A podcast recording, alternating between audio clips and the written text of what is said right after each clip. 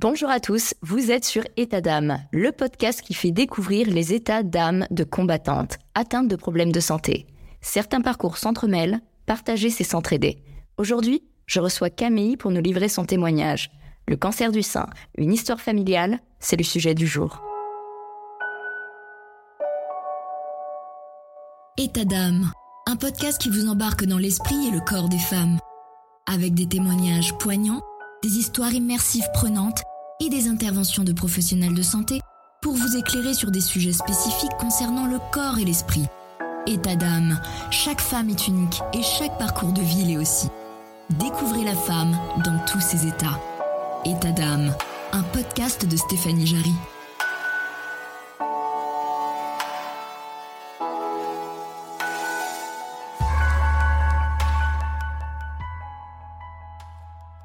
Bonjour Camille, merci de partager ton histoire avec nous. Bonjour Stéphanie. Alors, je te présente aux auditrices qui ne te connaissent pas encore. Tu tiens le podcast Mon cancer, ma fille et moi. Donc, c'est un podcast qui touche particulièrement euh, parce qu'il donne la parole tout simplement à ton mari Sébastien, mais également à ta fille Charlotte. Et je trouve ça formidable, eh bien, de pouvoir parler de vos expériences croisées sur la maladie. Pour moi, c'est important d'avoir, euh, eh bien, les ressentis du point de vue du malade, des enfants qui vivent sous le même toit et bien sûr de l'aidant, ton mari. On ne met pas souvent en avant les aidants qui sont souvent les gens de notre famille. Je vous mettrai comment retrouver le podcast, l'Instagram de Camille et Sébastien, son mari, en description. Vous découvrirez que le podcast est divisé en deux séries. Donc il y a un épisode chaque mardi dans lequel ils explorent un aspect de la maladie et un épisode le vendredi où Camille et Sébastien répondent il y a une question que vous leur avez posée en amont par mail ou bien sur leurs réseaux sociaux. Dès à présent, rentrons dans le vif du sujet.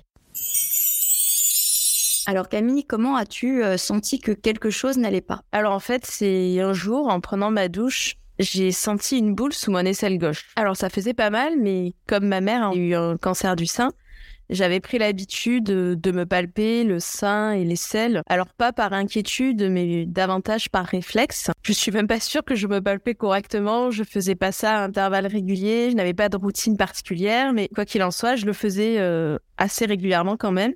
Et donc un jour, j'ai senti une boule. Je me suis pas vraiment inquiétée parce qu'à ce moment-là, il y avait une campagne de vaccination contre le Covid et on entendait beaucoup parler du fait que les vaccins pouvaient entraîner une augmentation des ganglions euh, sous les aisselles et de ne pas s'inquiéter. Moi, à ce moment-là, j'étais en excellente santé, j'étais en pleine forme, j'entendais parler de ça, donc je me suis vraiment pas du tout inquiétée. Mais mon père, qui est aussi du coup mon médecin généraliste, dans le doute, au vu du passif familial, il a préféré que j'aille faire contrôler ça. Donc je suis allée au cabinet de radiologie où j'avais d'habitude de passer mes mammographies de contrôle. J'ai expliqué ma situation, je me suis d'ailleurs un petit peu excusée. Et en fait, la radiologue m'a dit non, non, au vu de votre passif, on va tout de suite contrôler ça. Il vaut mieux s'assurer que tout va bien et ne pas prendre de risques. Donc j'ai été prise en charge très rapidement. Donc j'ai passé les premières, euh, enfin les mammographies, la mammographie, échographie et une biopsie également. Donc j'avais déjà passé des mammos, mais c'était ma première biopsie. Mais bon, à ce moment-là, je me suis pas du tout inquiétée parce que j'étais vraiment euh, en super santé et puis j'avais l'habitude de passer des examens de contrôle régulièrement, donc euh, rien d'inquiétant pour moi. L'annonce, comment ça s'est passé? Alors ça, par contre, je m'en souviendrai toute ma vie. C'était un samedi matin. J'étais chez moi tranquillement avec mon mari. Je me souviens, je travaillais avec Sébastien. Charlotte jouait euh, au rez-de-chaussée. Tout le monde était tranquille. Puis on a sonné à la porte et c'était mon père. Je me suis dit, bon, il doit faire quelque chose dans le quartier. Il est passé, il a voulu envie de dire bonjour, faire un bisou à sa petite fille. Je lui ouvre la porte. Et quand il arrive, je lui demande un peu par réflexe, comme on peut dire à n'importe qui, coucou, ça va? Et il me répond non. Alors là, je suis surprise. Et d'un seul coup, en fait, la première chose qui m'est mise à l'esprit, c'est que c'est qu'il est malade, en fait. C'est que c'est lui qui est malade et qui vient m'annoncer euh, que ça va pas. Donc je lui dis, mais euh, tu es malade? Et il me répond, non, c'est toi. Et là, mon premier réflexe, c'est de lui dire Mais non, tu, je suis en pleine forme, tout va bien, t'inquiète pas. Et en fait, je vois à son regard que c'est quelque chose de grave. Et à ce moment-là, j'avais zappé la biopsie, puis d'un seul coup, tout me revient en mémoire, les pièces du puzzle s'assemblent, et je comprends qu'il a eu des résultats, et je comprends à ce moment-là que j'ai eu un cancer du sein. Donc là, c'est assez violent parce que je me souviens de m'être mise à hurler. Euh, j'ai vraiment hurlé euh, chez moi, j'ai crié, j'ai pleuré, j'ai même frappé les murs. C'était euh, c'était très violent en fait. Comme annonce, parce que du coup, tu as, pensé à, ta mère, enfin, tu as pensé... Alors, je pense que déjà, ce qui était violent, c'est que je m'y attendais pas parce que, comme je disais, voilà, j'étais en bonne santé, j'avais l'habitude de passer l'examen de contrôle, et puis cette cette boule vraiment ne m'inquiétait pas. Et puis en plus, j'étais pas dans un contexte, j'étais chez moi. Donc c'est pas comme quand on va à un rendez-vous médical où on, se prépare à une mauvaise nouvelle peut-être. Non non, là j'étais, euh, c'est vraiment arrivé, euh, c'est vraiment arrivé totalement par hasard. Donc euh, donc tout ça s'est mêlé, mais d'un autre côté, c'était peut-être pas plus mal parce que je sais que quand je le raconte, ça peut choquer en disant mais c'est une intrusion qui est extrêmement violente dans, dans l'intimité pour une si mauvaise nouvelle. Mais je sais là comme c'était ton père, euh, oui ça va. C'est ça et puis surtout, je pense que si on me l'avait dit dans un cabinet de radiologie, j'aurais pas pu hurler, j'aurais pas pu pleurer. Et là, j'ai pu en fait laisser libre cours directement dès l'annonce. J'ai pu laisser éclater absolument toutes mes émotions. Donc il y a le revers de la médaille, mais, euh, mais pour moi, c'était quand même. Euh, ça a permis une plus grande liberté euh, d'expression. Et puis, mon père aussi, j'étais. Et je suis encore toujours reconnaissante, en fait, à la radiologue parce qu'elle savait donc, que mon père était le médecin prescripteur des examens. Donc, elle savait qu'il allait recevoir les résultats de la biopsie. Et elle n'a pas voulu qu'il découvre le cancer de sa fille dans, une, dans sa boîte mail un matin. Donc du coup, elle l'a appelé. Elle a pris la peine de l'appeler, de lui annoncer par téléphone. Donc en fait, voilà, pour nous, tout le, toute l'annonce, en fait, c'est faite de manière quand même très personnelle et euh, très bienveillante euh, malgré tout. Quand mon père est arrivé dans la maison, bah, elle a couru vers la porte pour faire un bisou à son grand-père, euh, oui. comme ce qui est assez normal. Mon mari est arrivé aussi pour lui dire bonjour, mais comme mon père, je pense qu'il gardait ça, donc il, il avait besoin de dire aussi la nouvelle et de pas laisser les choses s'installer. Donc du coup, tout le monde était là dans la même pièce. on était tous à 2 mètres carrés, je dirais, dans 2 mètres carrés quand, on l'a appris. Donc par contre, le mot cancer n'a pas été prononcé puisque moi, j'ai compris, mon mari aussi a compris. On n'a pas eu besoin, voilà, de, dire, mon père m'a pas dit, tu as un cancer. Donc en fait, elle ne l'a pas entendu. Elle n'a pas entendu ce mot, mais au vu de ma réaction, elle a compris qu'il se passait quelque chose de très grave. Et là, par contre, mon mari a eu le réflexe, il a de suite emmené il a, je crois qu'il l'a porté même. il l'a de suite emmené à l'étage. Ils se sont isolés dans une chambre. Donc ça m'a permis moi de discuter avec mon père. Oui. Et eux de rester. Donc lui, il essayait euh, de la distraire, euh, de lui changer les idées, mais il me dit c'était pas possible parce qu'en fait on t'entendait euh, frapper, on t'entendait hurler. Donc du coup, eux, ils étaient tous les deux dans la chambre et puis ils ont attendu que les choses se tassent un peu et que je monte les rejoindre. Donc c'est lui en fait qui lui a expliqué bah, qui lui a dit que j'avais une maladie euh, que, et que son papier était venu nous annoncer ça. Parce qu'elle avait 7 ans, c'est ça? Tout à fait. Alors Charlotte, ce qu'elle savait, elle connaissait le mot cancer parce qu'elle sait donc que du coup ma mère est décédée d'un cancer du sein. Donc elle savait que sa mamie était morte d'un cancer. Elle savait aussi que ses arrière-grands-parents, donc mes grands-parents maternels, mm. sont eux-mêmes décédés d'un cancer. Et euh, on a vécu en fait avec ma grand-mère pendant les quatre premières années de vie de ma fille. Donc en fait, en plus, elle l'a vu malade sur les deux dernières années de vie, elle a vu les séjours en clinique, elle a vu la dégradation physique. Euh, on a toujours essayé d'accompagner ça, bien évidemment, mais quand elle nous demandait, c'était... Elle vivait avec nous dans la même maison, donc en fait, c'était... Euh... On peut pas cacher. Euh, mm. Voilà, on ne pouvait pas lui cacher, donc elle savait déjà que c'était une maladie qui était grave. Donc le mot cancer, elle le connaissait. Le soir de l'annonce, au moment où je vais la coucher, elle me demande euh, Tu vas mourir, maman? Et là, moi, j'étais, pas préparée à ça. J'étais pas préparée déjà à mon cancer et encore moins à elle. Et je lui explique que, oui, bien sûr, je vais mourir, mais je fais comme tout le monde, en fait, sur Terre. Mm. Et euh, je lui demande si elle, elle sait quand est-ce qu'elle va mourir. Elle rigole un peu, elle me dit Bah non, maman, je peux pas savoir. Et je lui explique du, du coup, moi non plus, je ne peux pas savoir. Mais je comprends et je complète. Je lui dis si ta question c'est de savoir si le cancer va me tuer, alors peut-être.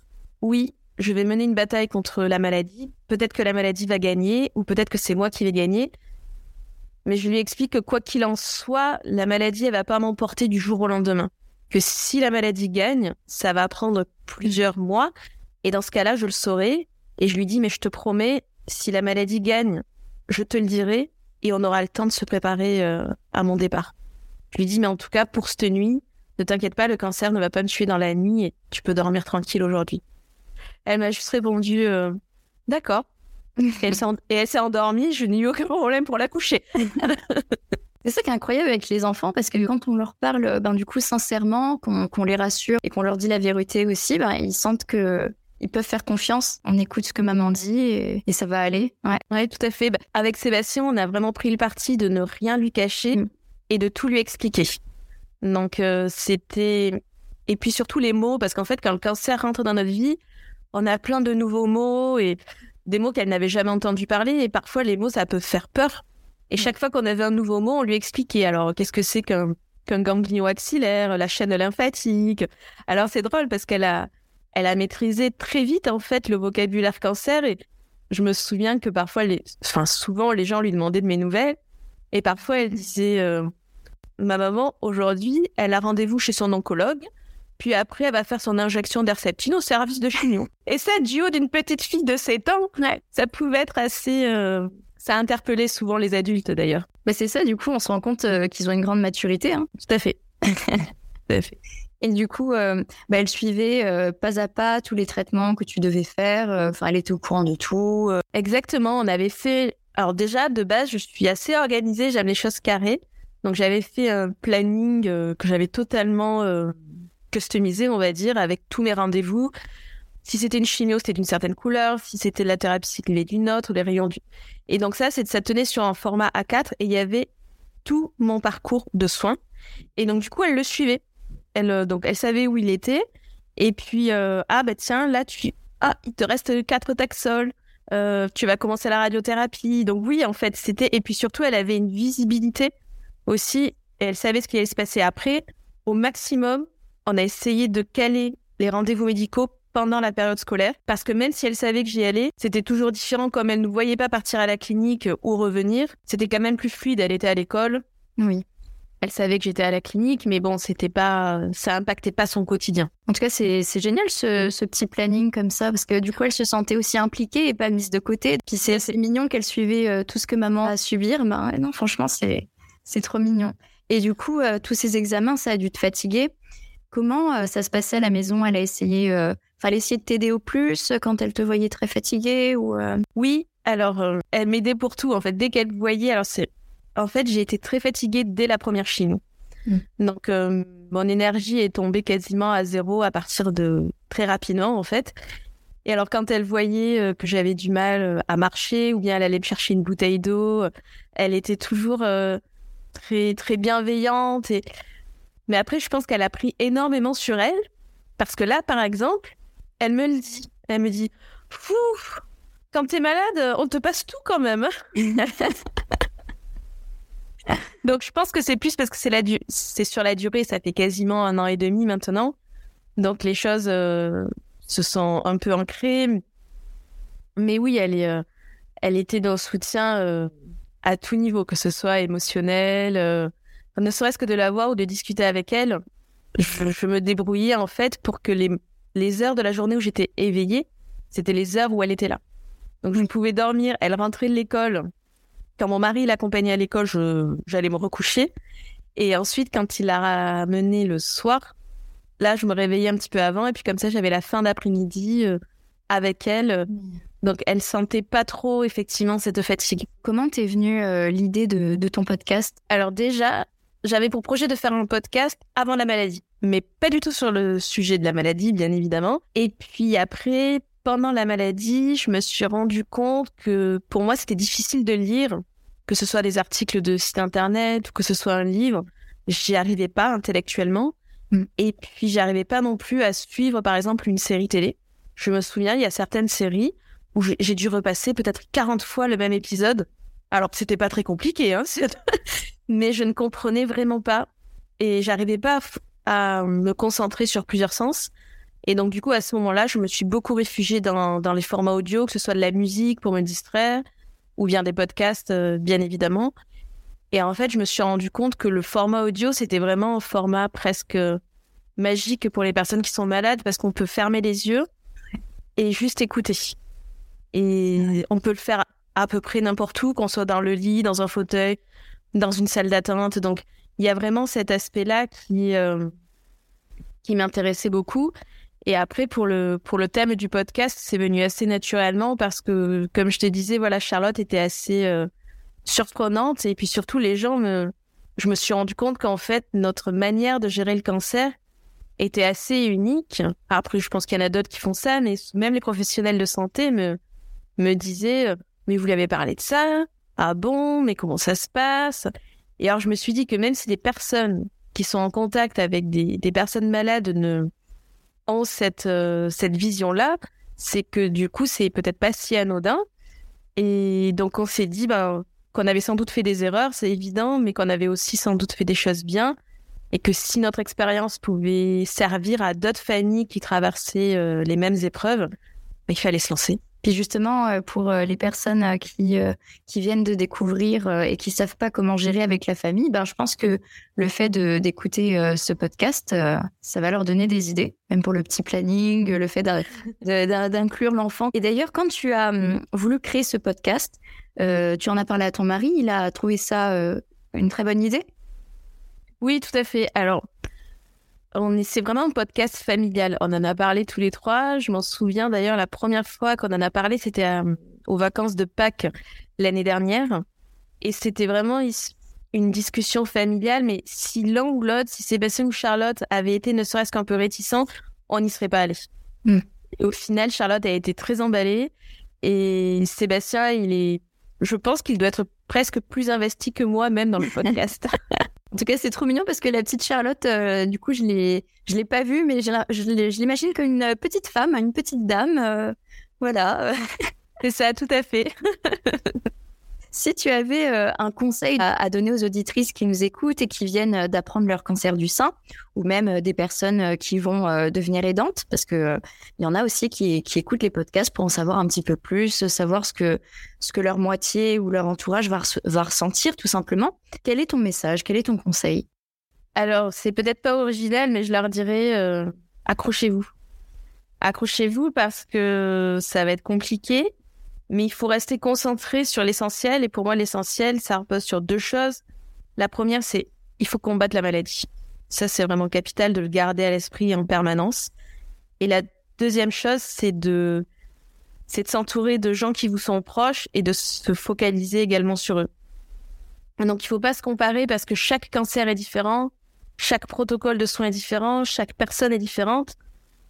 Et si on a des enfants, il faut aussi avoir confiance et se dire qu'on peut parler cancer avec un enfant et que ça peut bien se passer. Donc oui, on peut bien vivre le cancer en famille, même s'il y a des moments difficiles, même s'il y a des effets secondaires qui sont lourds. Voilà, il faut rester concentré sur l'essentiel. Merci beaucoup Camille en tout cas pour nous avoir partagé ton témoignage plein d'amour. Vous écoutiez État d'âme, un podcast de Stéphanie Jarry. À très vite pour un prochain épisode. État d'âme un podcast qui vous embarque dans l'esprit et le corps des femmes, avec des témoignages poignants, des histoires immersives prenantes et des interventions de professionnels de santé pour vous éclairer sur des sujets spécifiques concernant le corps et l'esprit. État d'âme, chaque femme est unique et chaque parcours de vie l'est aussi. Découvrez la femme dans tous ses états. État d'âme, un podcast de Stéphanie Jarry.